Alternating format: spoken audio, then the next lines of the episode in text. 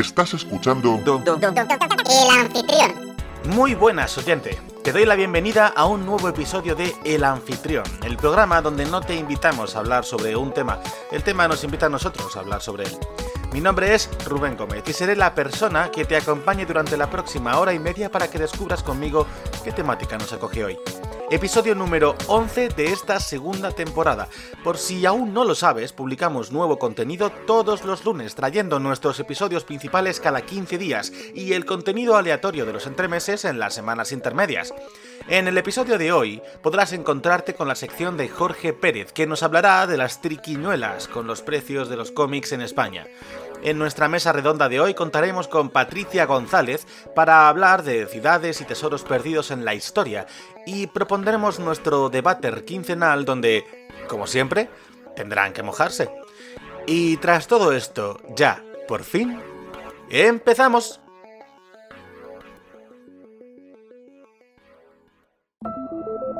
Poco se habla de... con Jorge Pérez. Muchas gracias Rubén por darme paso. Hoy quería hablar de una cosa que se está comentando poco actualmente, pero que en su momento fue bastante controversial. Pero primero os quiero poner en contexto, sobre todo a aquellas personas que no soléis leer cómics habitualmente o no soléis comprar, que es de lo que va a tratar el tema. El guionista Alan Moore, conocido por ser guionista de obras como V Vendetta o Watchmen, entre otras, dijo que él consideraba que las grapas es un medio en el que se puede entrar fácilmente, sobre todo para la gente que tiene menos poder adquisitivo. Por ello de que siempre las grapas habían sido tiras de 24 páginas normalmente con un papel de baja calidad, que lo que servía era para eso. Hacía los autores hacían sus obras, los sacaban ahí y eh, luego si a alguien le gustaba y quería tenerlo mejor, pues se compraba una edición ya de coleccionista o en mayor calidad. El problema viene cuando eh, a finales del año pasado Panini, la editorial que publica Marvel aquí en España, decidió subir el precio de las grapas. De tal manera que subieron hasta un 50% en algunos eh, tipos de grapas. Y claro, ahora, un año después, pues han salido cuáles son la diferencia de ganancias y pérdidas que han tenido. Teniendo en cuenta que ha habido una pérdida significativa de lectores, teniendo en cuenta que grapas que antes a lo mejor costaban 2 euros ahora han pasado a costar 6 o 7 por el, prácticamente el mismo número de páginas, pues la gente dejó de comprar.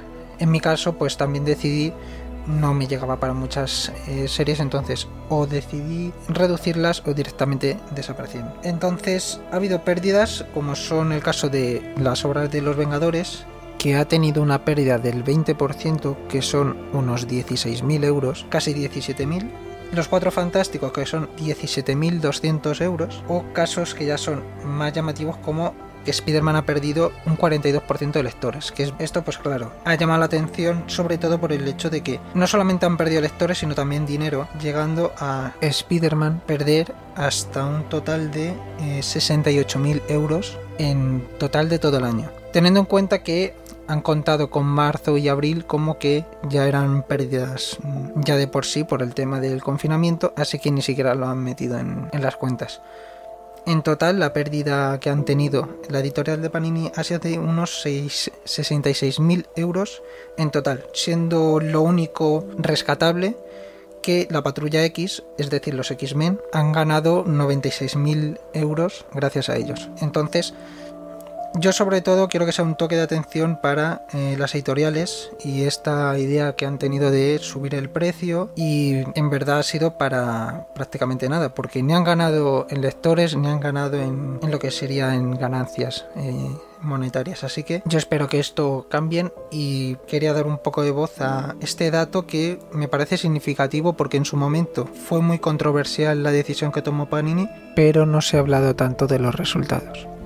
Muchas gracias Rubén por el espacio y os dejo con el resto del podcast. ¿Te está gustando el episodio? Pues compártenos y recuerda seguirnos en redes sociales. Nos encontrarás en Instagram como Podcast el Anfitrión, en Facebook como El Anfitrión Podcast y en Twitter como Anfitrión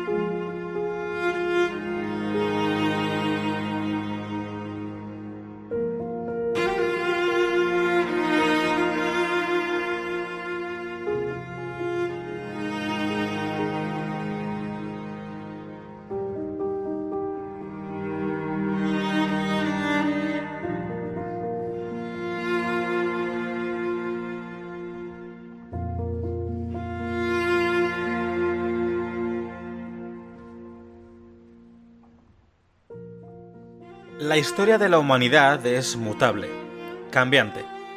Nada es eterno, ni siquiera lo que parece como tal. Pero puede que algunos de los secretos perdidos de nuestra cultura permanezcan así, perdidos, para siempre.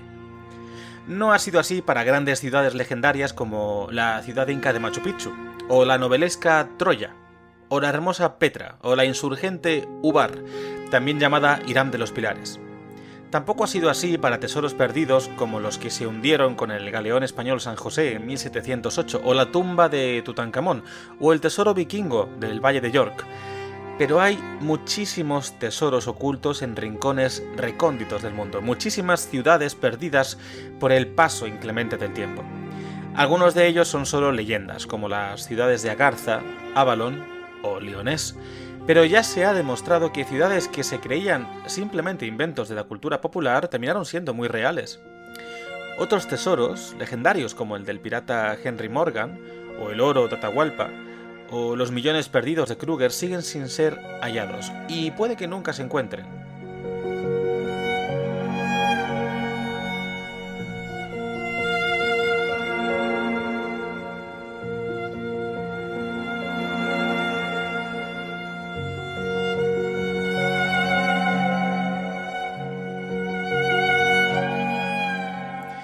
Hoy vamos a repasar algunas de las ciudades y tesoros perdidos que, quién sabe, quizá algún día terminemos por descubrir.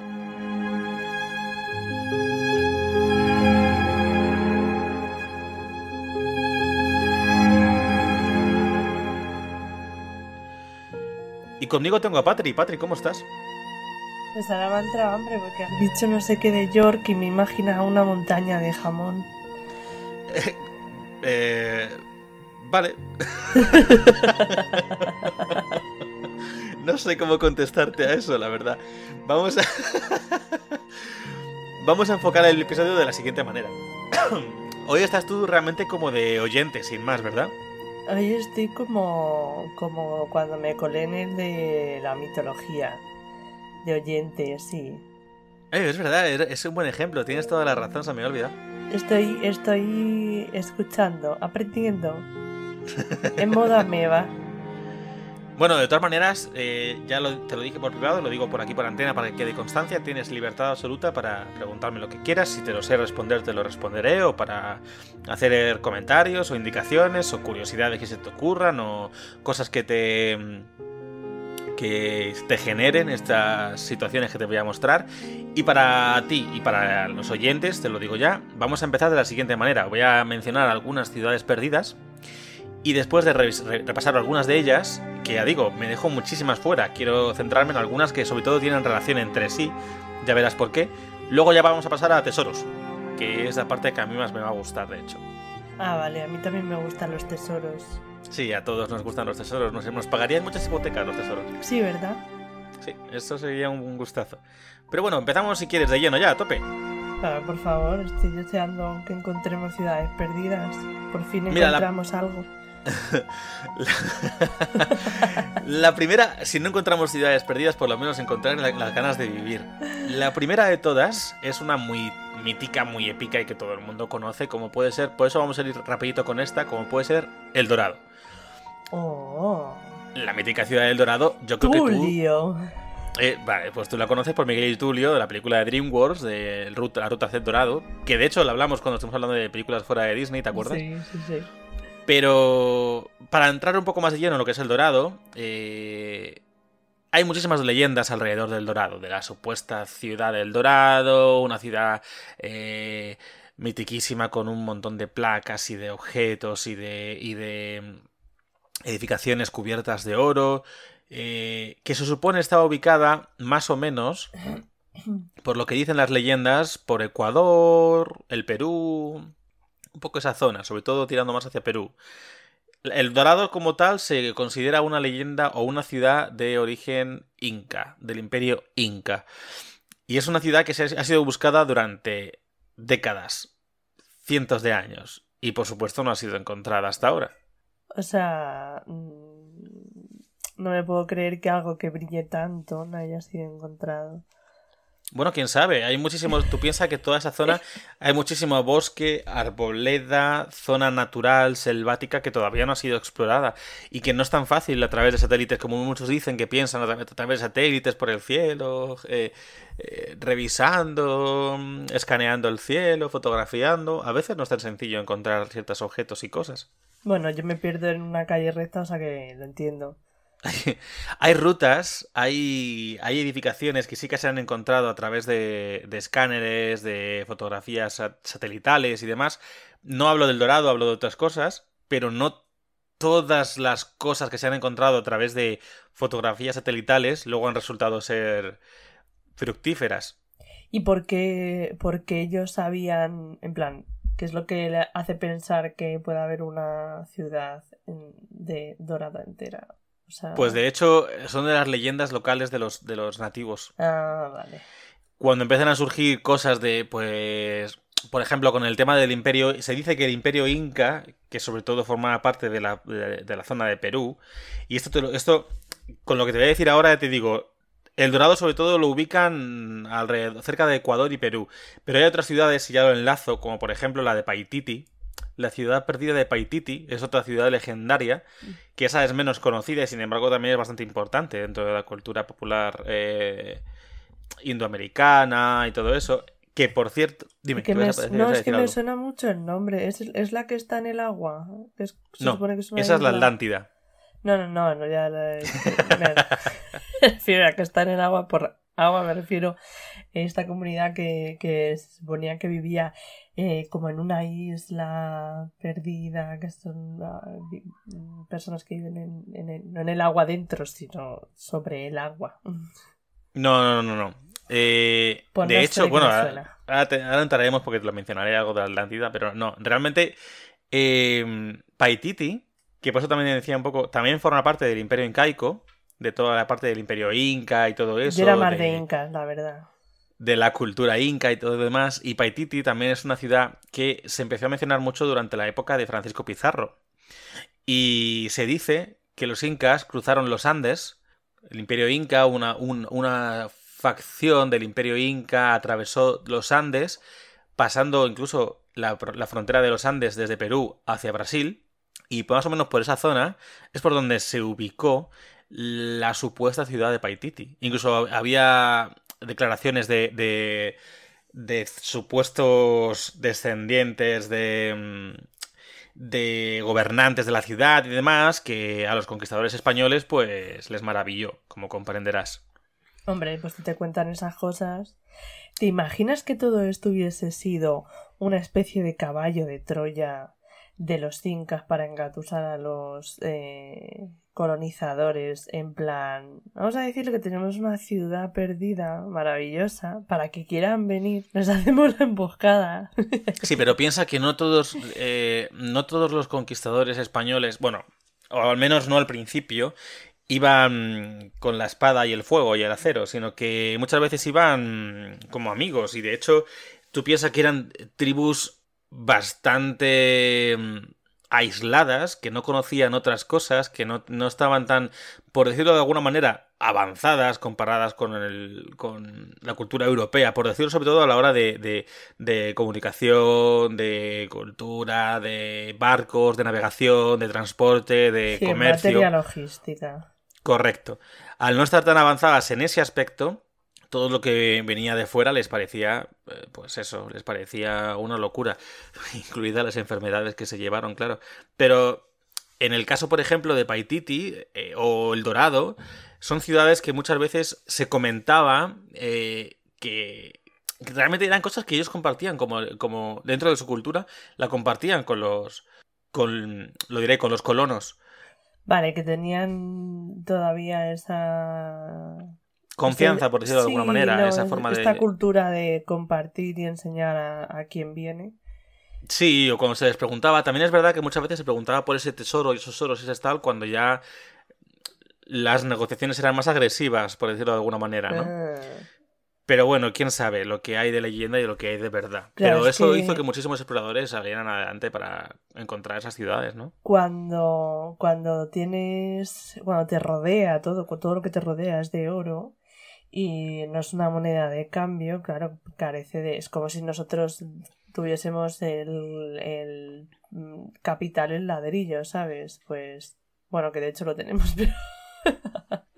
Sí, pero, pero, Pero ellos, para ellos el oro no era tan importante. por Claro, efectivamente. Entonces, alguien que viene de fuera y lo ves como, Dios mío, me voy a hacer rico. Y ellos está en plan de, pues con esto pintamos y embadurnamos todo, ¿sabes? Para ellos era. No es que para ellos era un, un- un material, eh, en este caso un metal, que, que les sobraba. Y por supuesto era un metal preciado, les servía para decorar, para las ornamentaciones y demás, Hombre, pero también para objetos más cotidianos. ¿eh? no, claro, claro, es que el oro está. mm, es muy mono, es verdad, es muy mono, muy vistoso. Pero es un buenísimo material, o sea, es un genial conductor, es eh, de los que más estériles también puede llegar a ser. Lo que pasa es que, claro, te sale cara si operas en oro en, en Occidente. Pero escucha, no todo, no todo es oro lo que reluce, porque no solo de oro eran las leyendas que venían de ciudades perdidas, también está la ciudad de los Césares. No sé si te suena. No. La ciudad de los Césares es una ciudad también latinoamericana, bueno, una ciudad perdida latinoamericana, que se dice está ubicada entre Ar- Argentina y Chile, en lo que se llama el Cono Sur Mm. De, de Sudamérica, eh, de Latinoamérica. Y está ubicada, se supone, dentro de la también legendaria Sierra de la Plata, que es una sierra, es una supuesta sierra también perdida, eh, por allí, por el sur. Ya te digo, entre Argentina y Chile, uno no sabe muy bien en qué parte exactamente, en la que se supone que, que hay, había toneladas y toneladas de plata. mm, eh, se decía que su gobernante, no me acuerdo cómo se llamaba, no sé qué, de blanco, por el tema de todo, todo lo blanco que iba por la plata con la que iba embadurnado. O sea que no solo es oro las, ciudad- las, las leyendas de ciudades eh, precolombinas que se fueron, ¿sabes? Me gusta la de plata. A mí me gusta más la plata, la verdad. Bueno, de hecho, la leyenda de la ciudad de los Césares Pudiendo elegir. es una fusión de cuatro historias que se contaron de maneras separadas a diferentes conquistadores y que relacionándolas luego parecía que venía a ser la misma ciudad contada por diferentes personas. Y estas leyendas, eh, al menos sus primeras búsquedas sobre todo, se originaron más o menos al mismo tiempo que, que las leyendas de la ciudad del Dorado. Entre todos los hombres de Francisco Pizarro y todo eso, que también viajó mucho más al sur. O sea que estaban una de dos. O consumían muchos tripios o estaban muy emocionados. Sí, pero para ellos era tierra, tierra virgen esperando ser conquistada y riquezas que querían llevarse al otro lado del charco. Ya ves, estaban flipando. De hecho, bueno, no sé si quieres hacer algún comentario más. o, eh, No, no, no. de, de hecho, Estoy soñando con una ciudad en plata. eh, siguiendo, siguiendo con las ciudades eh, precolombinas y todo eso, hay una ciudad concreta que ahora te la voy a mencionar, pero la voy a dejar, la voy a dejar justo después de, de la siguiente que te quiero comentar ahora, que es más famosa y que no tiene nada que ver con las precolombinas, pero luego entenderás por qué lo enlazo. La Atlántida, que ya la hemos mencionado al principio, era una isla enorme que se decía, no lo he apuntado porque se me ha olvidado, la verdad, pero se decía que era como la India y no sé qué más cosas junto, y estaba cruzando lo que se llamaba en su, en su momento las columnas de Hércules, o las estelas de Heracles, cuando lo, lo mencionaban los griegos. Eso es básicamente desde el océano Mediterráneo, desde el mar Mediterráneo, perdona, cruzando el estrecho de Gibraltar. Justo después había una isla, la supuesta isla Beristea, desde la cual eh, estaban las columnas de Hércules. Era la de los décimo, el décimo trabajo de los doce trabajos de Hércules. Y desde ahí, justo más, a- más allá, estaba la supuesta isla, o, o- sí, era una isla enorme, eh, que era la Atlántida, Atlantis. Del tamaño de la India. De hecho, había. Sí, te lo, lo- te lo voy a buscar mientras hablamos. Eh, Atlántida. Tamaño. Porque me va a salir. Y de hecho se decía que estaba tan. No, luego te voy a decir si era India o no, porque te lo voy a decir ahora mismo. Pero. ¿Dónde estaba? ¿Dónde estaba? ¿Dónde estaba? Ahora te lo busco. De hecho, No la- para no enrollarme mucho y no Mm. estar aquí mirando, mirando 8000 horas era el tamaño y todo eso, pero vamos, ahora te diré más o menos eh, cómo lo- cu- cuánto lo escribían de tamaño, porque lo escribió Platón, fue el primero que escribió la Atlántida. Ah, Se dice que estaba tan avanzada te- tecnológicamente que ofendió tanto a los dioses que la, inun- la- la inundaron y, e hicieron que se, que se hundiera bajo el mar. En plan, no, eres tan bonito que te voy a tapar. Pues era básicamente como... Este esta- Zeus. estás ofendiendo a los dioses porque reniegas de ellos, porque hablas de tecnología, porque hablas de ciencia, porque hablas de no sé qué, y porque tu, tu, tu cultura está tan avanzada comparada con el resto que no es tu tiempo y, y- y tu soberbia y tu prepotencia eh, hace que los dioses eh, se ofendan e inunden la Atlántida para que nunca más pueda... Los pueda dioses, los dioses tienen el ego muy delicadito, eh, te voy a decir. O sea, siempre, ay, qué ofendida, chico, eres Dios, supéralo. La terapia, no está el psicólogo de dioses por ahí. Mira, por lo que pone aquí, eh, la descripción de Platón dice que la ciudad de la Atlántida tenía varios anillos con- consecutivos de agua y tierra. Como si fuera una isla, toda la ciudad, una isla que intercalara el agua del mar, el agua del océano, con la tierra y poco a poco fueran como alternando. Y que según el filósofo la ciudad tendría de diámetro más o menos 23 kilómetros y medio de diámetro. No sé cuántos son 23 kilómetros. Pues mira, un diámetro parecido al del ojo del África, de 23 kilómetros. También, entre otras cosas, se relata que en los alrededores de la ciudad había una llanura plana y lisa. Más allá de la ciudad había lo que era la isla seguía. Esto coincidiría con el desierto del Sáhara. Ah, vale, o sea, que él la ubicaba por ahí exactamente. Era una ciudad, cual. correcto, era como una isla enorme en la que había una ciudad de anillos, del, que era céntrica, que del centro pasaba de un centro de tierra a un anillo de agua, luego un anillo de tierra, luego un anillo de agua, luego un anillo de tierra, luego un anillo de agua, y cuando ya dejaba de haber anillos, se empezaba a extender una llanura. Pues esa ciudad, los anillos de agua y de tierra se extendían alrededor de 23 kilómetros y pico. Y luego, más allá de eso, la isla seguía extendiéndose una llanura que terminaba siendo como el desierto del Sáhara. Oh, Así se describía la, ojalá, la ciudad Atlantis, la Atlántida. También es que te estoy escuchando y eso me suena. Me lo voy a inventar para que la gente no sea muy lista. ¿Sabes lo Y que pasa? Porque Platón Que no era tonto. Era misógino, decía pero tonto no. sin decir que exista o no exista, porque evidentemente no puede decir que exista la Atlántida, pero sin decir, sin afirmar o desmentir la existencia de la Atlántida, eh, se decía que Troya era una ciudad ficticia y se descubrió que no. Pues ojalá descubran que la Atlántida no lo fue y nos dejen la tecnología, porque en el siglo XXI todavía somos retromongolos, porque a este paso no, no, no. ¿Por qué te he mencionado la Atlántida antes que la última ciudad eh, precolombina? Porque la última ciudad que te quiero mencionar se llama la ciudad perdida de Zeta, o así es como la mencionó su explorador más famoso, Percy Foxett, el cual, para más curiosidad por tu parte, eh, fue la persona en la que se inspiraron para crear el personaje de Indiana Jones. Mm, eh, pero, uh, no sé, a ver, sigue hablando. ¿Vale? Percy Foxett eh, era un británico que, bueno, era militar y todo eso y, y era explorador por afición.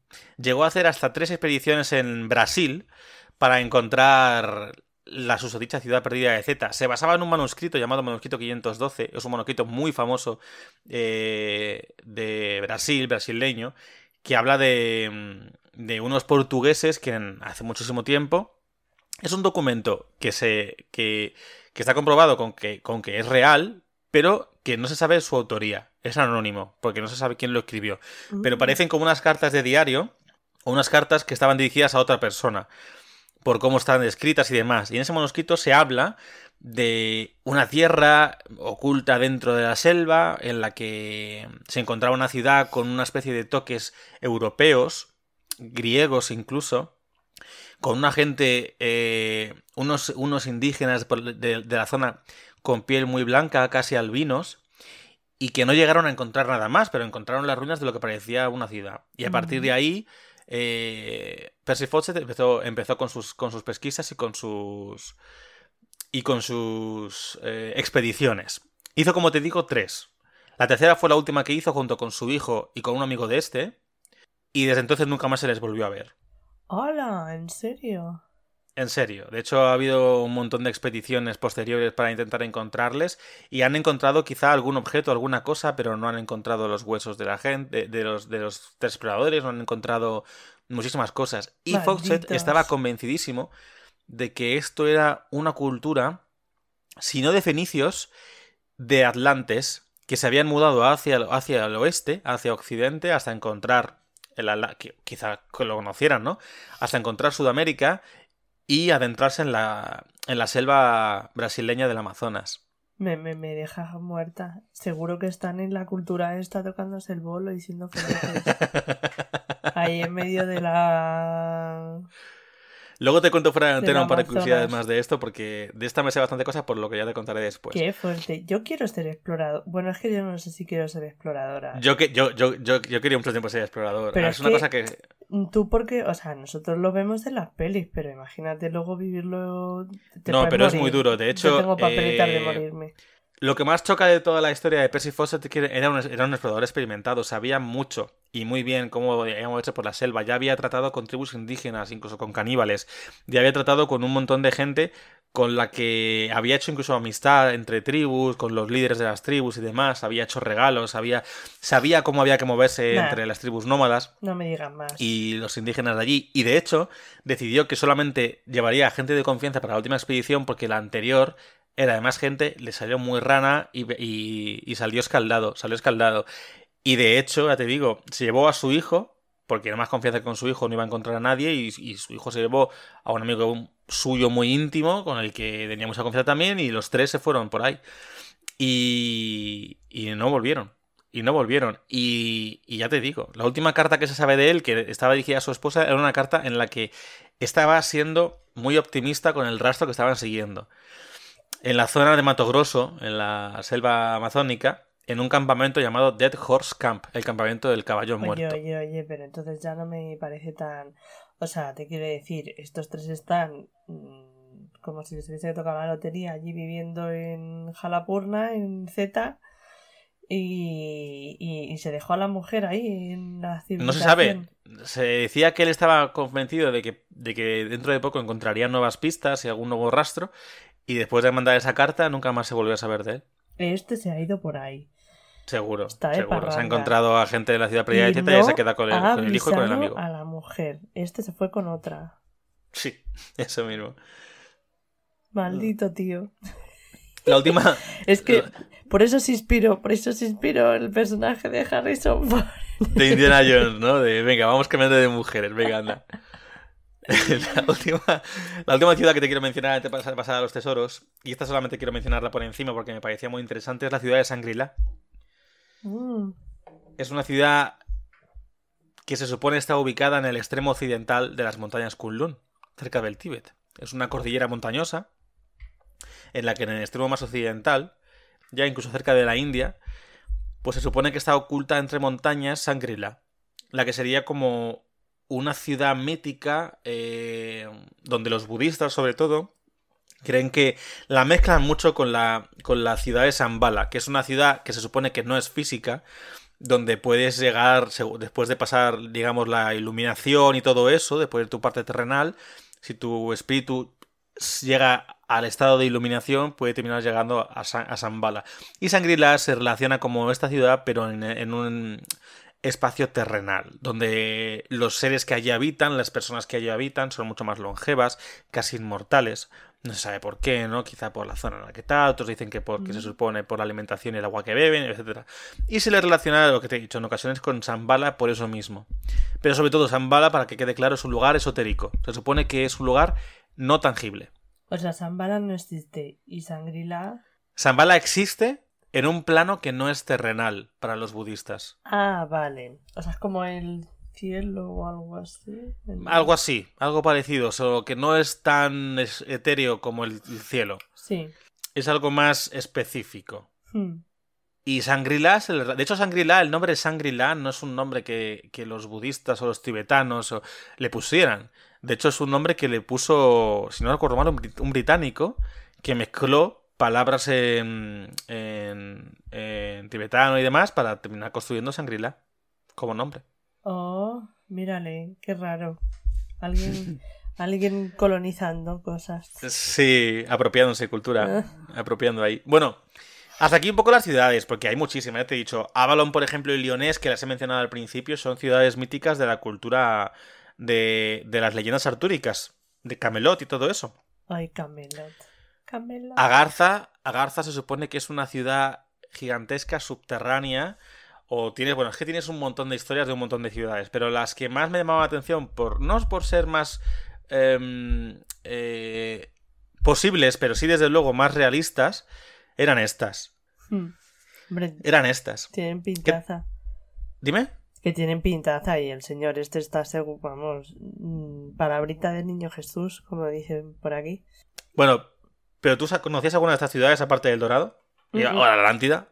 No, no, más allá de esas no, no me sonaba. ¿Y Ni qué te ha parecido? Pues que ojalá toparse con una de esas. Yo quiero vivir en la Atlántida. Bueno, no voy a decir muy alto porque estamos en una época en que los deseos se hacen realidad para mal. Sí, sí, sí. Eh, yo creo que estamos en febrero, ahora es cuando toca que aparezcan extra- extraterrestres, o sea que dale Ay, ay, tiempo y- ay. Es que es muy fuerte, es que estamos en febrero. No me había dado cuenta esta mañana, me queda en plan de. Ya estamos en febrero. Y Sí, he sí. leído, he leído un meme que me ha hecho mucha gracia. Que decía, estamos en febrero, el mes del amor, con razón es el más corto. y yo no puede ser. Es verdad. Bueno, pues enlazándolo, en realidad, eh, con el mes del amor, el amor que siente mucha gente por los tesoros perdidos también. Porque no solo de ciudades perdidas vamos a hablar, es que de hecho los tesoros perdidos a mí me parecen mucho más emocionantes porque te implica... eh, o sea, tesoros perdidos realmente, la diferencia que tienen los tesoros perdidos con las ciudades perdidas, en este caso, es que estos tesoros existieron, o existen, se supone, y, y no han sido encontrados. Mira, te pongo un ejemplo muy concreto. El Flor de la Mar. El Flor de la Mar era una fragata portuguesa que se construyó en Lisboa en el año 1502. ¿Vale? En aquella época era la fragata más tocha que tenía la, la flota portuguesa. Eh, en una de sus expediciones en Malasia, porque no sé si sabes que toda la zona esa de, de Tailandia, Malasia y todo eso era territorio portugués. ¿Mm? Pues la fragata Flor de la Mar naufragó el 20 de noviembre de 1511 en el estrecho de Malaca, en Malasia. Estaba cargado con los tesoros de Malaca, así como con los tributos del rey de Siam. Siam era como se conocía antiguamente a Tailandia. Llenaban a tope todas las bodegas del buque. Eran, para que te quedes con el dato, 60 toneladas de oro de la casa del sultán de Malaca. 200 Madre cofres mía. de gemas, entre las cuales se encontraban diamantes, esmeraldas y rubíes. Era el mayor tesoro que llegó a reunir jamás la marina portuguesa. Y se hundió. Y Me- nunca ha sido encontrado. Me encanta porque es que antaño la gente invertía lo que tenía que invertir. Piedras preciosas. Ahora invertimos en bitcoins, macho. ¿Qué nos pasa? Pero ¿por qué? O sea, ¿te has visto lo bonito que es una gema, un diamante, un zafiro, una cosa de estas? A ver, está claro que va- vamos a obviar diamantes de sangre y, cosas turbias, ¿no? Ah, bueno, vale, veamos lo, lo que no gusta, ¿no? Pero... No, hombre, ahora sí, pero me refiero... ¿Imaginas a poder sacar un pedrolo y que de ahí salga una cosa tan bonita? Es que no... Los reyes no se andaban con tonterías. No No, desde luego, desde luego que no. De hecho, la, fragata Flor de Mar, pues si no lo sabes, en aquella época lo normal es que los barcos duraran más o menos su... Tenían también, como se dice ahora, obsolescencia programada. Era, lo normal es que lo habitual era que los barcos, los buques, las fragatas, los navíos en general, duraran aproximadamente, sobre todo de ese tipo de barcos, unos cuatro años. Era Ah. su tiempo de vida. Piensa que además la Flor de la Mar, la fragata Flor de la Mar, no solo so- eh, aguantó de 1502 a 1511, no solo aguantó nueve años, sino que es que además aguantó varias batallas navales y sobrevivió a ellas. Pero- ya no, y ya no eso, no, perdona, que la avaricia rompe el saco. ¿Cuántas? O sea, no se pueden meter. ¿Cuánto? ¿200 cofres has dicho? 200 cofres de gemas y 60 Claro. toneladas de oro. Es que los cofres no son pequeños. No, no Y llevarían 60 un toneladas pesan, ¿eh? De oro. Un cofrecito. No, voy a meter un cofrecito de gemas. No, no, no. Es que, ya- pf, madre mía, es que me parece un expolio eso. Se llevaron hasta. Llevaban hasta las bragas de rubís. Bueno, pero tú piensas que también hay muchísimos. Es que el tema de barcos hundidos, sobre todo de conquistadores y colonizadores, hay a porrón. Te he mencionado al principio de la mesa redonda el, el Galeón San José. El Galeón San José fue uno de los barcos más importantes de la flota española Y y también. naufragó.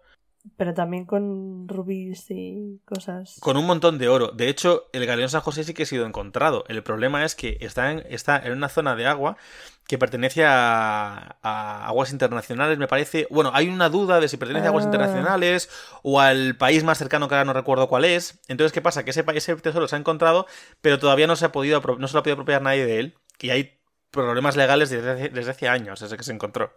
Están en Pero- plan, esto es tuyo, esto es mío, ¿no? Esto Eso mío. es algo, claro, algo así como, yo lo encontré, ya, pero está en nuestro, en nuestro territorio, ya, pero ya, yo lo pero encontré. era nuestro. Es hay una movida ahí interesante. Pero bueno, eh, Galeón San José no fue el único barco español que se hundió con un montón de, de eh, oro, tesoros y joyas en general.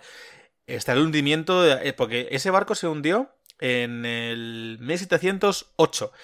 Pero en 1715 ocurrió el hundimiento de la flota de San Miguel.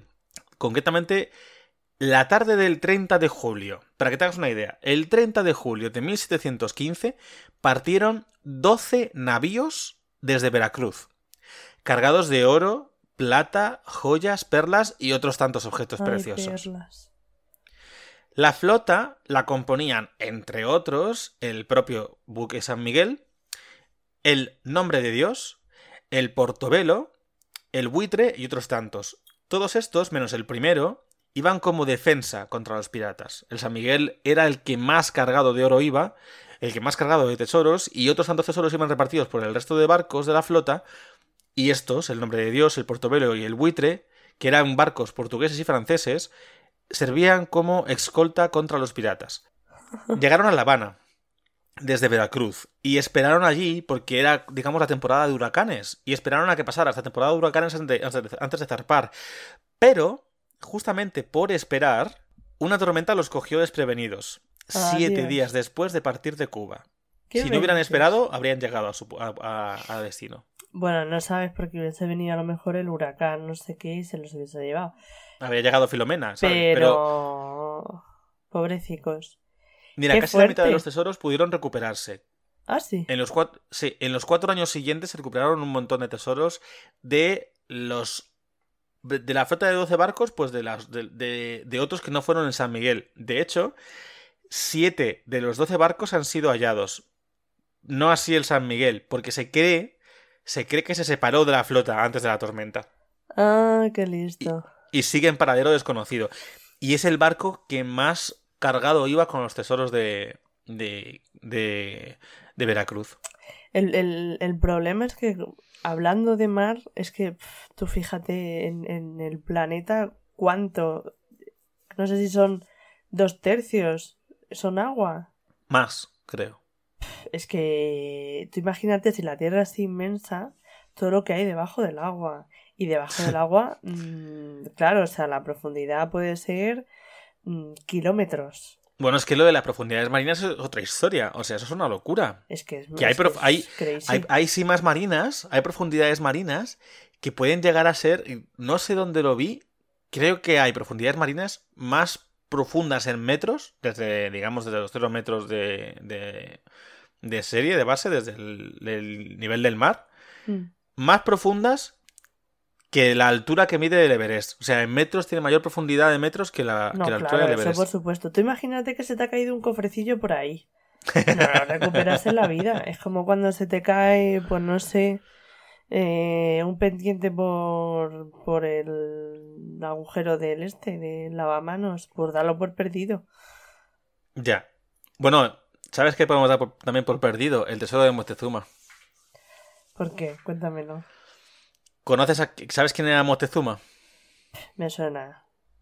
Fue realmente, no fue el último último, pero como si lo fuera, el último emperador del imperio mexica, mexica, que era el imperio, muchos lo relacionaban con el imperio azteca, pero azteca digamos era toda la cultura azteca, toda la zona de México y demás, Hmm. y, y de hecho Tenochtitlán, Tenochi- Tenochtitlán era la ciudad de México actual. Acabo de tener un déjà vu, no sé si me he tenido que aprender eso en ¿Sí? geografía, te lo Pues- juro. Lo has dicho y me he visto a mí aprendiéndome ese nombre. Pues toda la zona de Tenochtitlán, es que es muy difícil de pronunciar, de Veracruz y todo esto, eh, forman parte de, de las conquistas de Hernán, Cons- de Hernán Cortés. Y, y Moctezuma fue el emperador que, digamos, se sometió a Cortés. ¿Qué ocurrió? esto es muy largo de contar, así que como es una historia muy, muy larga y muy interesante, pero que no me voy a poner a contar aquí porque se me va el tiempo, hubo una historia en la que ya estando bastante sometido y bastante sumiso con Hernán Cortés y con los hombres españoles que habían llegado allí a conquistar un poco la zona y todo eso, Hernán Cortés de todas maneras fue muy inteligente a la hora de conseguir aliados y todo eso. Primero eh, hizo aliados con diferentes tribus indígenas de la zona que estaban contra el imperio mexica y luego con eso consiguió presionar para que al final Montezuma se rindiera y se volviera como una especie de prisionero político, ¿no? Mm. Una de estas, eh, en la que Hernán Cortés, por cuestiones también políticas, tuvo que irse de Tenochtitlán. Nunca lo digo bien, ¿vale? Perdóname. Hubo un subordinado, que no recuerdo quién, que para eh, atajar la supuesta mm, rebelión que él creía que iba a terminar ocurriendo, lo mejor que se le ocurrió fue eh, en una fiesta de una celebración típica azteca y demás que tenía el pueblo mexica, en la que se reunían todos en el templo mayor de la ciudad, pidieron permiso a los colonos, a los colonos españoles para hacerla, a los conquistadores, y mientras la hacían, la única eh, condición que pusieron los españoles fuera que, fueron que, o sea, fue, perdón, que no estuvieran armados ni nada por el estilo, y ya dentro del templo mayor los encerraron y los masacraron, ¿no? Sobre todo, sobre todo eran nobles. ¿En serio? Y masacraron a un montón de, nobles eh, aztecas, mexicas, del imperio mexica. Esto sentó muy mal al pueblo. Hombre. Y fue cuando terminaron de, digamos, secuestrar y eh, tomar para sí a, a Moctezuma. El cual, por cierto, estaba siempre muy emperifollado, con un montón de oros y de no sé qué y de tal. Y había una de las salas de, del Templo Mayor, creo recordar, o, de la, o del Palacio, del Palacio, que estaba con el nombre de su padre, que estaba llena de tesoros, de tesoros y oro y joyas y un montón de cosas. Y los españoles querían apropiárselo, ¿no? Pero ahí estaba la cosa. Y a, Montezuma lo secuestraron. Cuando lo secuestraron, digamos, después de la masacre, volvió Hernán, Cortés y se encontró con toda la movida. Que unos subordinados, para atajar el problema, lo que había hecho sido, había sido crearlo. Porque todos los, los habitantes que estaban más o menos soportando eh, a los conquistadores y su intromisión, de repente se habían encontrado con que eran unos masacradores, vaya, nunca mejor dicho. Y lo que hicieron con todo eso, básicamente, fue que empezaron a protestar, las protestas eran cada vez más en aumento, y Cortés le pidió, no sé si pidió o exigió a Moctezuma que interviniera, que hablara para el pueblo para que la cosa se relajara un poco. Moctezuma, que estaba un poco en una situación en la que no sabía muy bien cómo conseguir lidiar con toda esta situación, y en la que se decía que él y Cortés no se llevaban realmente mal, sino que intentaban hacer una especie de entendimiento entre ambos, entre ambos pueblos. amiguis. Salió al, al balcón de su palacio esa es una de las teorías, ¿vale? Porque hay varias teorías con la muerte de Moctezuma que no están claras, pero la teoría más, más aceptada por los historiadores es que salió a su, a su balcón de palacio para hablar con sus, súbditos, los cuales, cuando vieron que estaba pidiendo calma eh, al pueblo, por parte, digamos, para que no tuviera esa. Que no, que, no, que no hubiera represalias contra los españoles, se enfadaron tanto, se indignaron tanto por lo que estaba ocurriendo que empezaron a tirarle piedras, lanzas y demás a su líder. Con tan mala suerte que varias le impactaron y le generaron heridas tan graves que terminó muriendo días después. Hombre, con tan mala suerte no. O sea, era el objetivo. Sí, pero me refiero que en realidad se dice que fue su propio pueblo el que le mató. porque pensaron que era un vendido. Pues me parece bien. ¿Qué, ocurrió, ¿Qué ocurrió con esto? Que Hernán Cortés sabía que se estaba yendo todo de madre y que no había manera de, controlar y de relajar al pueblo que se les había ido de las manos en, la ciudad de Tenochtitlán. ¿Qué ocurre con esto? Que Hernán Cortés adelantó, se fue tal, no sé qué, y surgió, o sea, ocurrió lo que se llamó como la noche triste, la cual los españoles, en un intento de fuga, intentaron coger los tesoros de la, de la habitación que te he dicho, mm. del palacio de, de, Moctezuma, y se llevaron todo lo que pudieron. De camino para escapar, los mexicas les tendieron, les tendieron una trampa, asesinaron a casi todos los que estaban huyendo en esa partida última de, de expolio y de, y de huida. Y se cargaron a casi todos. Eh, cuando volvieron con Hernán Cortés, no solo se encontró con que la inmensa mayoría de sus compatriotas habían muerto, sino con que el tesoro se había, claro, para salvar la vida, habían dejado atrás y se había perdido.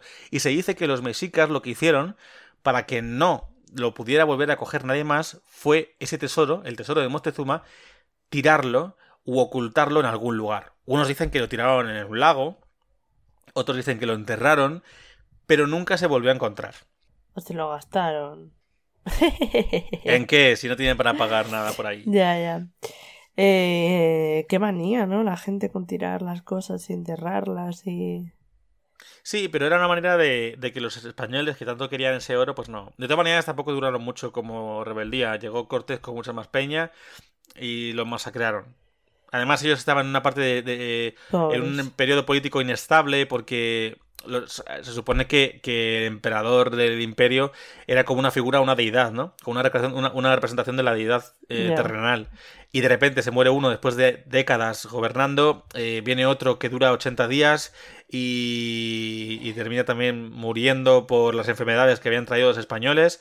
Y el último que había sido nombrado al final pues tuvo que, que abdicar pensando que así podría salvar la, a su pueblo y al imperio mexica y pagando tributos a los españoles y tal y al final no consiguió nada. Y encima el tesoro se perdió. Bueno, que ya está, que no voy a dar más clases de historia porque al final aburro la peña. Pobres, pobres. Pero vamos, no me disgusta esto de que eh, como no hizo bien las cosas y el pueblo estaba cabreado se lo cargaron. Muchos mmm, gestionarían mejor las cosas igual, ¿no? Qué mala hostia tienes. Me quedan dos tesoros realmente de los que yo quiero hablar. Eh, y nos vamos a ir ya, vamos a dejar totalmente toda la zona de culturas precolombinas, de Sudamérica, de los aztecas, de los incas, de los mayas. No vamos a hablar nada de esto ya. Y nos vamos a ir a Rusia. Uy. Nos vamos a ir además a dos tesoros rusos. Pues el primero... bien. Dime. Abrígate bien entonces. Sí, sí, porque hace fresquito. El primero es la cámara de ámbar o la sala de ámbar. ¿La conoces? No. Vale, la cámara de ámbar se realizó en 1701. El escultor barroco Andreas Sulter diseñó la cámara de ámbar para el Palacio de Berlín de Federico I de Prusia.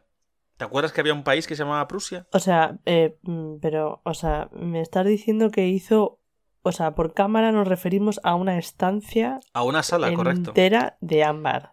Ahora, ahora te cuento de qué estaba compuesta, pero básicamente, bueno, te la voy a resumir ya. Se trataba básicamente de una estancia con intrincados paneles tallados y mosaicos confeccionados con ámbar de color miel. Estaba decorada también con piedras semipreciosas y tenía todo estaba sobre un fondo de pan de oro. Jud... Perdón, iba a decir una palabra. Pues Federico I de Prusia en 1716 se lo regaló a su entonces aliado, el zar Pedro I el Grande. Este cogió, recorrieron como 1700 kilómetros de distancia con todos los paneles hasta llegar a San Petersburgo y lo instaló en una de las salas del Palacio de Catalina. La sala, de hecho, era tan grande que para que cuadrara lo que habían traído tuvieron que ampliar la cantidad de ámbar y joyas, creando nuevos paneles, porque no daba con todo lo que tenían para poder cubrir toda la, la estancia.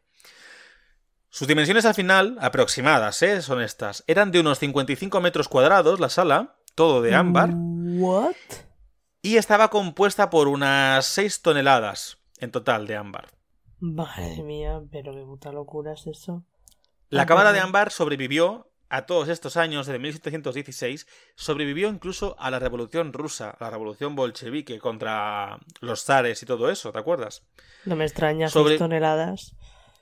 Sobrevivió incluso a eso, pero no sobrevivió a los nazis. Joder, me cago en la leche. Que en, en 1944 llegaron y la saquearon. Cogieron y, y saquearon y desvalijaron toda la, la, sala al completo, dejando solo algunos restos de los paneles. ¿Qué ocurre con esto?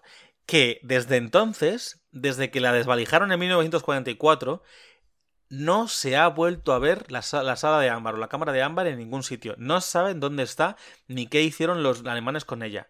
No saben si, se- si se destruyó en algún bombardeo, no saben si está... Algunos dicen que está en, en un tren subterráneo por el que se movían muchas mercancías eh, y tesoros de los nazis, que está perdido por ahí. Otros dicen que simplemente se destruyó, pero a finales del año pasado Encontraron, esto es muy reciente, encontraron un barco hundido en el que se había partido desde no sé dónde, no me acuerdo de qué puerto, con un montón de alemanes, de nazis y demás, y de civiles alemanes que estaban intentando huir del ejército rojo, el ejército de los rusos. Y entonces, así a toda prisa, se piraron con un montón de mercancía sin eh, catalogar, sin acreditar. Muchísima mercancía sin catalogar. Y este barco lo hundieron. Se había perdido, no sabía, sabía muy bien dónde estaba, y hace, a finales del año pasado, pues por octubre más o menos, septiembre-octubre, lo encontraron.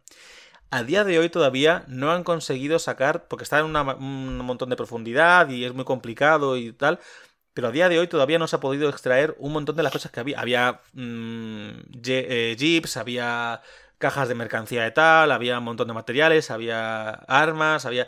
Pero sobre todo había toneladas, o sea, un montón, infinidad de cajas de madera selladas que todavía no han sido abiertas y que se cree que podría ser la cámara de ámbar al completo.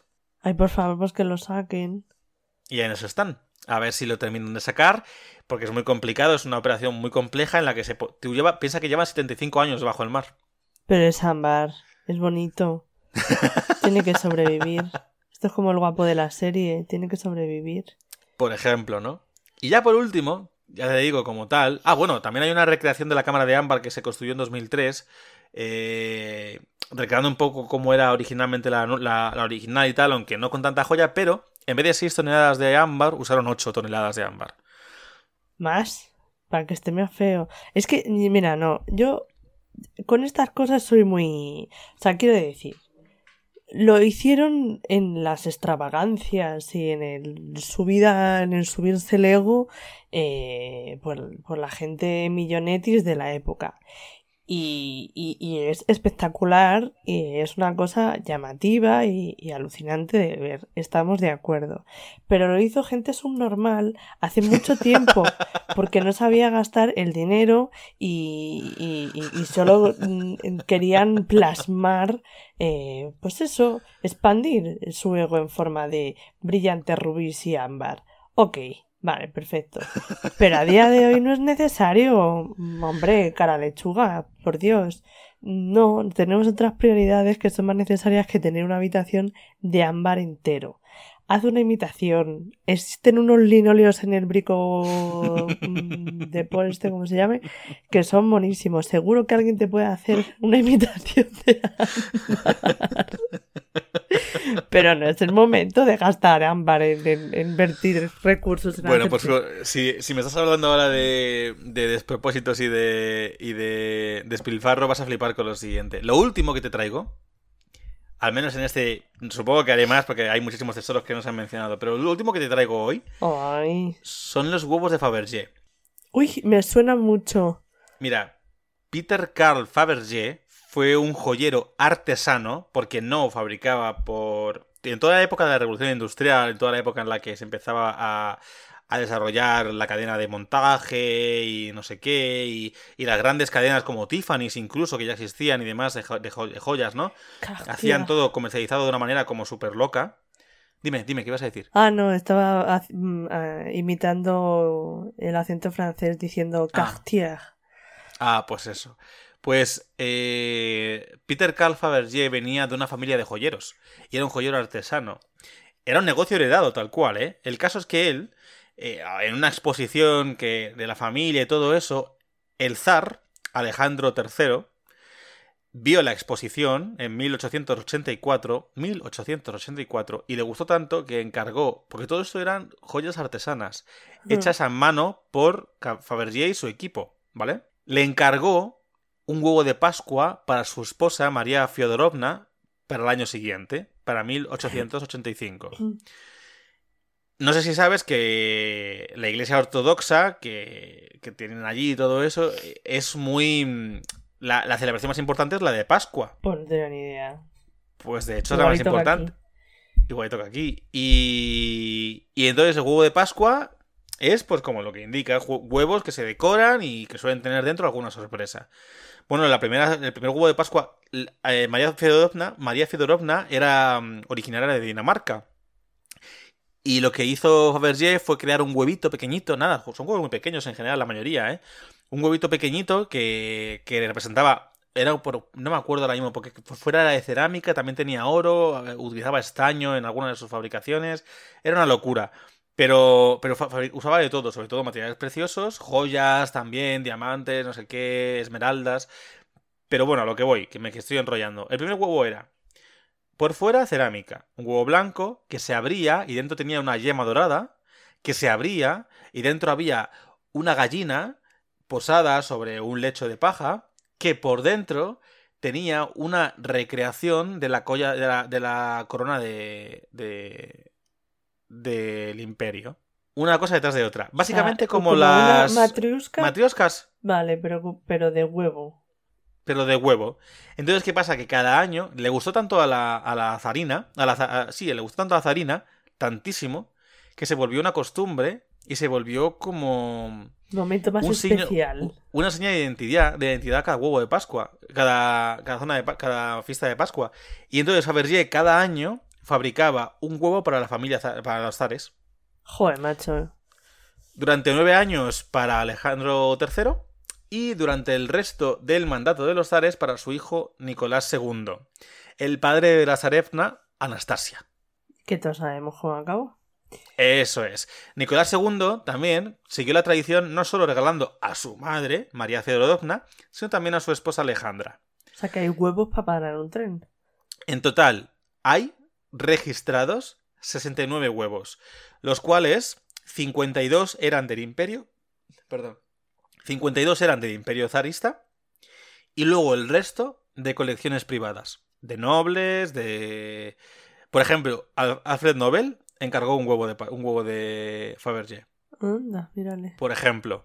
eh, para banqueros, para nobles, para, para tal, que encargaron huevos aparte, aparte de, de- de los del Imperio Zarista. En total hay 69. Y de esos 69, que valen millones cada uno de ellos, y los hay de todos los tipos, un huevo que abría y era un carruaje, otro huevo que, que tenía la forma del palacio y por tanto tenía no sé qué, otro huevo, o sea, cientos de huevos. Huevos que tenían... Si, eh, si no fuese, si no fuese porque son, cuestan millones, te lo juro que me recuerda a estas cosas que se vendían antes como las Polly Pocket que te venían. No, pero escúchame, eh, bueno, son huevos Kinder. Pero escúchame, Eh, uno de esos huevos que estaba desaparecido se encontró en 2000... No recuerdo si 2007 o 2012. Creo, creo que 2012, ¿vale? Lo encontró un chatarrero que lo compró por 8.000 euros y estuvo a punto de fundirlo porque era oro pensando que no valía nada. Hasta que en, una, en un reportaje, en, una- en un reportaje de internet, vio lo de los huevos, vio entre los que estaban desaparecidos, vio que ese era uno de los huevos Fabergé desaparecidos y se lo vendió a un coleccionista no sé cuánto tiempo después por millones. Joder, la mejor compra del mundo, ¿eh? Y tanto. Pero así, huevos así desaparecidos a tope. ¿Por qué? Porque estos sí que no, no- no sobrevivieron a la Revolución Rusa. Estos, incluso Stalin, cuando para financiar la- el movimiento bolchevique, incluso vendió algunos de estos huevos a coleccionistas privados. Y otros se, se robaron, otros se perdieron en no sé qué. Fabergé tuvo que huir a Suiza, que fue allí donde murió, tras todo el tema de la Revolución Rusa, para que no lo ejecutaran Ay, por ser simpatizante de los zares. Y Por todo esto al final huevos. se quedó ahí. ¿El qué? Por hacerles huevos a los zares, básicamente. Por hacerles huevos. Por hacer huevos a mansalva. Y es que, pero estos huevos son preciosos. Y todavía a día de hoy, de esos 69 catalogados, 7 siguen desaparecidos. Y de esos 7, hay 3 que ni siquiera hay fotos o documentos gráficos que indiquen cómo son. Solo Ay, descripciones. por favor, lo acabo de poner en internet, pero qué cosa más cuca. Los huevos de Fabergé son preciosos y son millonetis. La, la reina Isabel II de Inglaterra tiene tres huevos de Fabergé, por ejemplo. Eso, mm, eh, qué mm, suertuda. Eso, Es pero porque sus padres lo adquirieron antes que ella. Ay, por favor, es que tienen, tienen, son preciosos. Son, Son preciosos, son preciosos y son un- una pasada de caros. Y son, lo más importante, son artesanos. Están hechos a medida durante todo un año, súper bien pensados, cómo fabricarse, cómo tal. Hay huevos que son estos, los más populares, son los... eh, eh, no sé cómo se llaman, auto, automoción o algo así, no me acuerdo cómo se llamaban, porque era auto no sé qué. Huevos que, por ejemplo, pulsas un botón y sale un pájaro a hacer un clon clan o no sé qué, o Ah, un tal, Sí. Aquí que la sorpresa que- es mecánica. Claro, interior. aquí hay uno que, por ejemplo, se abre y me ha puesto. Es como un tío vivo y entonces me ha puesto. Sí, correcto. que se moverá eso, imagino. Hay un, uno de los huevos pasada. desaparecidos es el huevo de Neceser, en el que estaba un montón de joyas, no sé qué, incrustadas y tal, para, para que la, la zarina guardara ahí sus, sus joyas y sus utensilios. Ay, pues a mí también me hace falta un neceser, ¿eh? Lo digo porque mi cumpleaños está cerca. Ay, por favor. Bueno, pues en realidad, hasta aquí lo que te quería comentar de hoy. Yo no, yo creo que hemos mencionado un montón de tesoros y ciudades perdidas. Bueno, y las que hay, que no se mencionan, porque no quiero estar aquí 8000 horas, pero. Me ha encantado. Además, hemos ido como de menos a más. Este de los huevos me ha dejado loca. Quiero un huevito de esos. Son preciosos, sí, desde luego. Y, y a mí el tema de las ciudades perdidas y el tema de los tesoros perdidos me apasiona. A ver, es que perder una ciudad es más complicado. Pero perder Bueno, no estas creas, ¿eh? cosas, perder estas cosas normal. A ver dónde Mira, tienes un huevo de estos. Ubar, Irán de los Pilares, es una ciudad que se consideraba hasta hace poco ficticia y se dice, bueno, estaba enterrada bajo la arena en el desierto. Y se dice, de hecho, uno de los videojuegos de Uncharted que a mí me gustan mucho eh, está basado en encontrar Irán de los Pilares. Pero luego yo buscando información resulta que descubrí que, que ya está descubierta. Ah, vaya. Y, y eh, se dice que Alá la enterró bajo tierra por renegar de él. Ya estamos. Es una, es una leyenda muy parecida a la de Atlántida. Un psi- Es que, ¿dónde están los psicólogos? Entonces, dicho esto, dicho esto.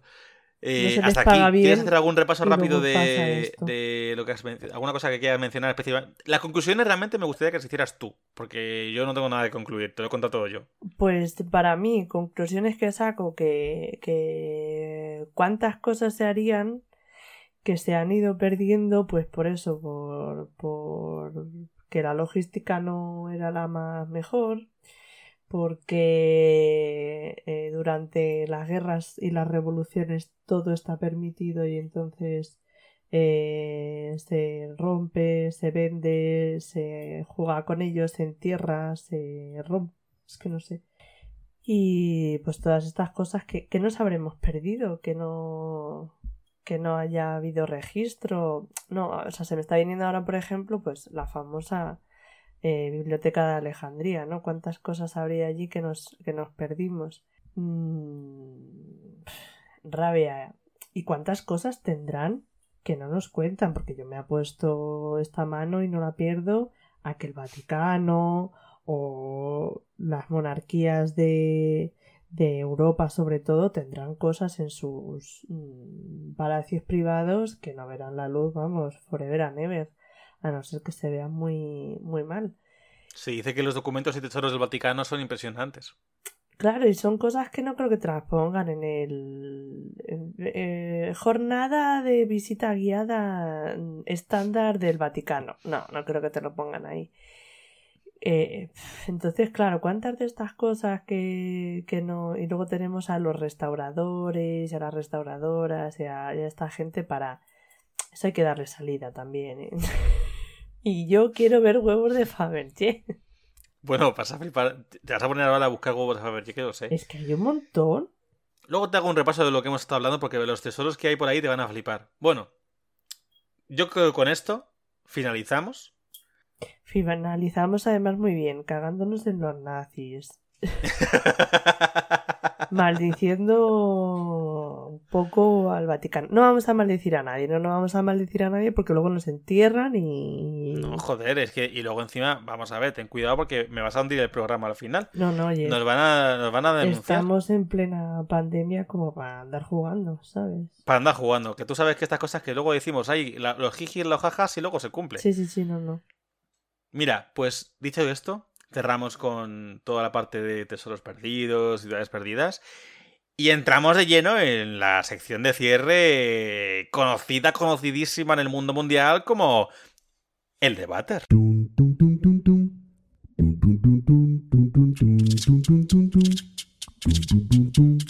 Y en el debater de hoy, yo sé que tú me has propuesto antes un debater un poco largo y extenso que si quieres luego mencionar te lo voy a dejar. Pero, antes de que lo menciones, dándole así yo muchas vueltas,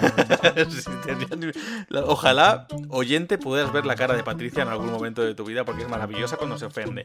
Pero... El debater que te traigo yo hoy creo que te va a gustar. A ver, estás- porque tiene que superar al mío. ¿Estás preparada? No, para el debate nunca se está preparada. Me parece correcta esa respuesta. Pero tienes que responder, ya sabes. Aquí me mojaré porque solo estás tú hoy, así que.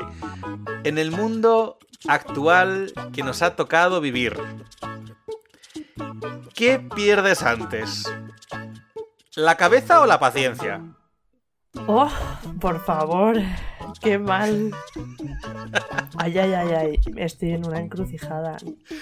Te he dicho que era un buen. de- Yo creo que es un buen debate el de hoy, ¿eh? Mm, sí, sí, pero, pero es complicado, ¿eh? O sea, ¿qué pierdo antes, la cabeza o la paciencia? Mira, yo, me, como hay que mojarse, yo creo que pierdo las dos cosas. Pero, pero como hay que mojarse e inclinarse por una... eh, Pero escucha, escucha, no es que pierdes en general, porque sí, todos perdemos las dos cosas, pero que pierdes antes. Pues ¿qué pierdo antes? Yo creo que... Yo creo que pierdo antes la paciencia. ¿Tú crees? Sí, sí, sin duda. Porque mm, soy bastante ordenada, aunque no lo parezca. Ah, sí. Sí, sí, sí. Tu escritorio no diría lo mismo. No, mi escritorio tiene su particular orden que solo yo entiendo. Pero para el resto, bueno, tú abres mis cajones, tú abres... todo tiene un orden. Eh, te puedo citar a mi querido amigo de la infancia, Guillermo, que me decía, siempre dice, es que Patricia salía la puto última de clase porque tenía que ordenar la mochila cuando sonaba la sirena. O sea, yo eso de que la gente metiese todo ahí para adentro, para la mochila y saliese pitando para su casa, para el primero en la cola del pan y comprarlo. eh, O sea, no. Llevas el estuche apoyado en la espalda. No, iba la carpeta, los cuadernos, el estuche y las cosas pequeñitas. Y ya cerraba la cremallera. Bueno, en fin. Entonces, soy muy ordenada para esas cosas. Y apunto todo. Apunto todo. eh, ya lo he organizado todo y, y el sistema ya es solo Y entonces, ¿a dónde quieres llegar? pues como, como soy bastante organizada, la cabeza la pierdo menos. Pero la paciencia la pierdo más. Es que la paciencia la pierdo constantemente. Constantemente, además, ¿eh? Cualquiera que te conozca lo sabe. Diré, diré que de cara a quien me hace perder la paciencia, soy estupenda, creo yo, vamos, soy estupenda actriz y no lo hago de notar tanto. Pero, Pero, que no se nota, pero se te nota muchísimo. cuando me quejo, me quejo bien. Pero vamos a ver, Rubén. O sea, es que te voy a poner el ejemplo de hoy. Me, voy a poner yo a darme de alta a hacer el traslado del colegio de, educadoras y de educadores de, de Cataluña al de Madrid.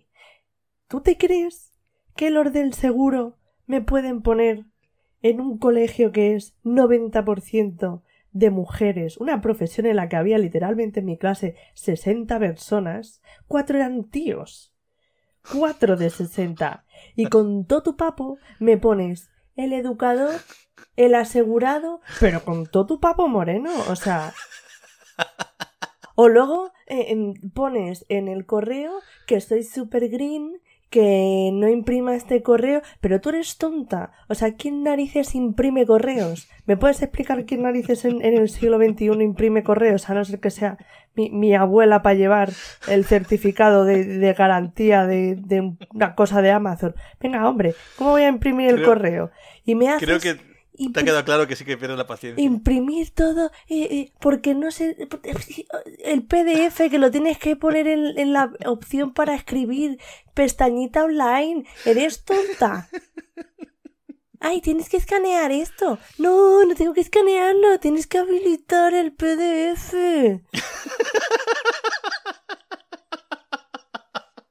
es que eh, es o no es para perder la paciencia Mira, yo, yo, yo te diré que yo la paciencia la pierdo rápido. En, últimamente, sobre todo. Pero yo creo que pierdo antes la cabeza. Me estoy volviendo loco. O sea, yo la cabeza, desde luego. Porque es que la paciencia la puedo perder, pero la pierdo como rápido y luego la retomo enseguida. Y como que lo llevo más mm, filosóficamente hablando, lo llevo mejor, ¿no? Pero la cabeza noto que se me está yendo del todo ya.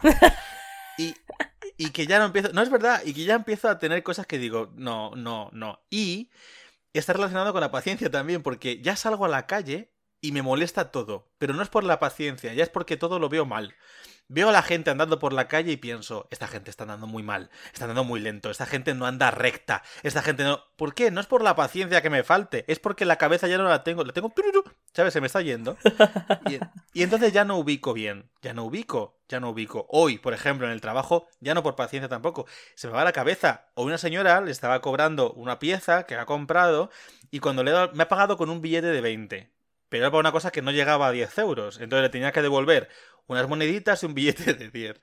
Bueno, pues la señora porque ha sido muy honesta. Pero es que he, cogido, le voy a dar las vueltas y le doy las moneditas y le devuelvo el billete de 20. Me quedo con el de 10 en la mano y dice, no, el de este es tuyo. Y yo, ah, sí, gracias. Este es el tuyo, el de 10. Gracias. Bueno, pues así me ha pasado esto como 8 veces hoy. Y así cada 2 por 3 Dios. Rubén, que no te va a salir rentable el negocio. No me está saliendo muy rentable. Al final los llevo a la quiebra. Mm, ¿Será que creo que esto me va a dar dinero? No lo sé. El caso. Que yo pierdo la, yo, yo pierdo la cabeza. Yo es que esta situación ya no, no puedo más. Necesito cariño y amor y abrazos y necesito salir y quiero vacaciones en las que viajar y quiero que la puta pandemia se vaya a tomar por culo ya. Pero por eso mi, mi cabeza está fatal. Ya, es que poco se habla de, de cómo va a pasar factura y ahora llega la salud mental, que, que no sé por qué, que el otro día yo además lo estuve defendiendo ahí por Instagram, que no sé por qué siempre es lo último, cuando es lo primero. Lo último, lo último que se, que se, que se O prioriza. sea, es lo primero, porque una persona que está sana mentalmente, que está fuerte, que tiene una estabilidad ahí a tope, eh, pues enferma menos, es de cajón. Y no solo enferma menos, sino que además es más capaz de tener una respuesta favorable en, en situaciones como esta y de soportarla y de llevarla mejor. En situaciones que yo podría tildar de mm, imposibles. ¿Sabes también lo que es imposible? Los resultados anteriores de- del debate. Ay, ya no me acuerdo cuál era el anterior. ¿Cómo le has dado, eh? Estoy a tope hoy. Mira, te lo leo. Los resultados anteriores del, del debate, vamos, el debate anterior, no sé si te acuerdas que fue el especial de Misión Imposible. Claro, es que me estaba perdiendo en plan de Mulan, no, pero eso no era. No, Mulan fue el debate, el, el entremés anterior. Vale, Vale, la vale. pregunta, ante la pregunta. Que esto, además, lo puse muy tarde el, deba- el debate porque lo puse un sábado y demás. Entonces, ante la pregunta. El rostro de Tom Cruise en Misión Imposible 2. ¿Imposible o impasible? Ah, cierto, cierto. Que yo creo que no, tiene, no hace falta explicarlo de nuevo, ¿vale? Pues un 56% de la audiencia ha votado imposible, frente a un 44% que ha votado impasible. Estaba súper igualado, yo flipaba cuando lo he visto. Oh, oh. ¿Te Pero acuerdas que nosotros tuvimos ahí como una hegemonía a la hora de votar imposible? sí, Estábamos súper de acuerdo. Pues la gente no, la gente está dividida en esto. La gente quiere, quiere saber. Es una cosa de la que no se habla. La cara de Tom Cruise en Misión Imposible 2. Y la gente quiere hablar de ello. es un es un porcentaje muy ajustado, o sea, tan ajustado como el, la, vamos, los, los, las divisiones más famosas de la historia, como Cataluña, el Brexit o... Vamos, son los porcentajes similares. Es un cisma, es un cisma de la sociedad. Tom Cruise ha creado un cisma. O sea, ya está, se acabó, eso es lo que hay. Dicho esto, ya nos despedimos aquí porque no podemos alargarlo más. Muchísimas gracias, Pati, por acompañarme en el día de hoy, en el episodio de hoy. Pues gracias a ti por contarme cosas tan interesantes una semana más. De nuevo, Patri, muchísimas gracias. Adiós. Y ya me despido de ti, pero tú, oyente, todavía no te vayas.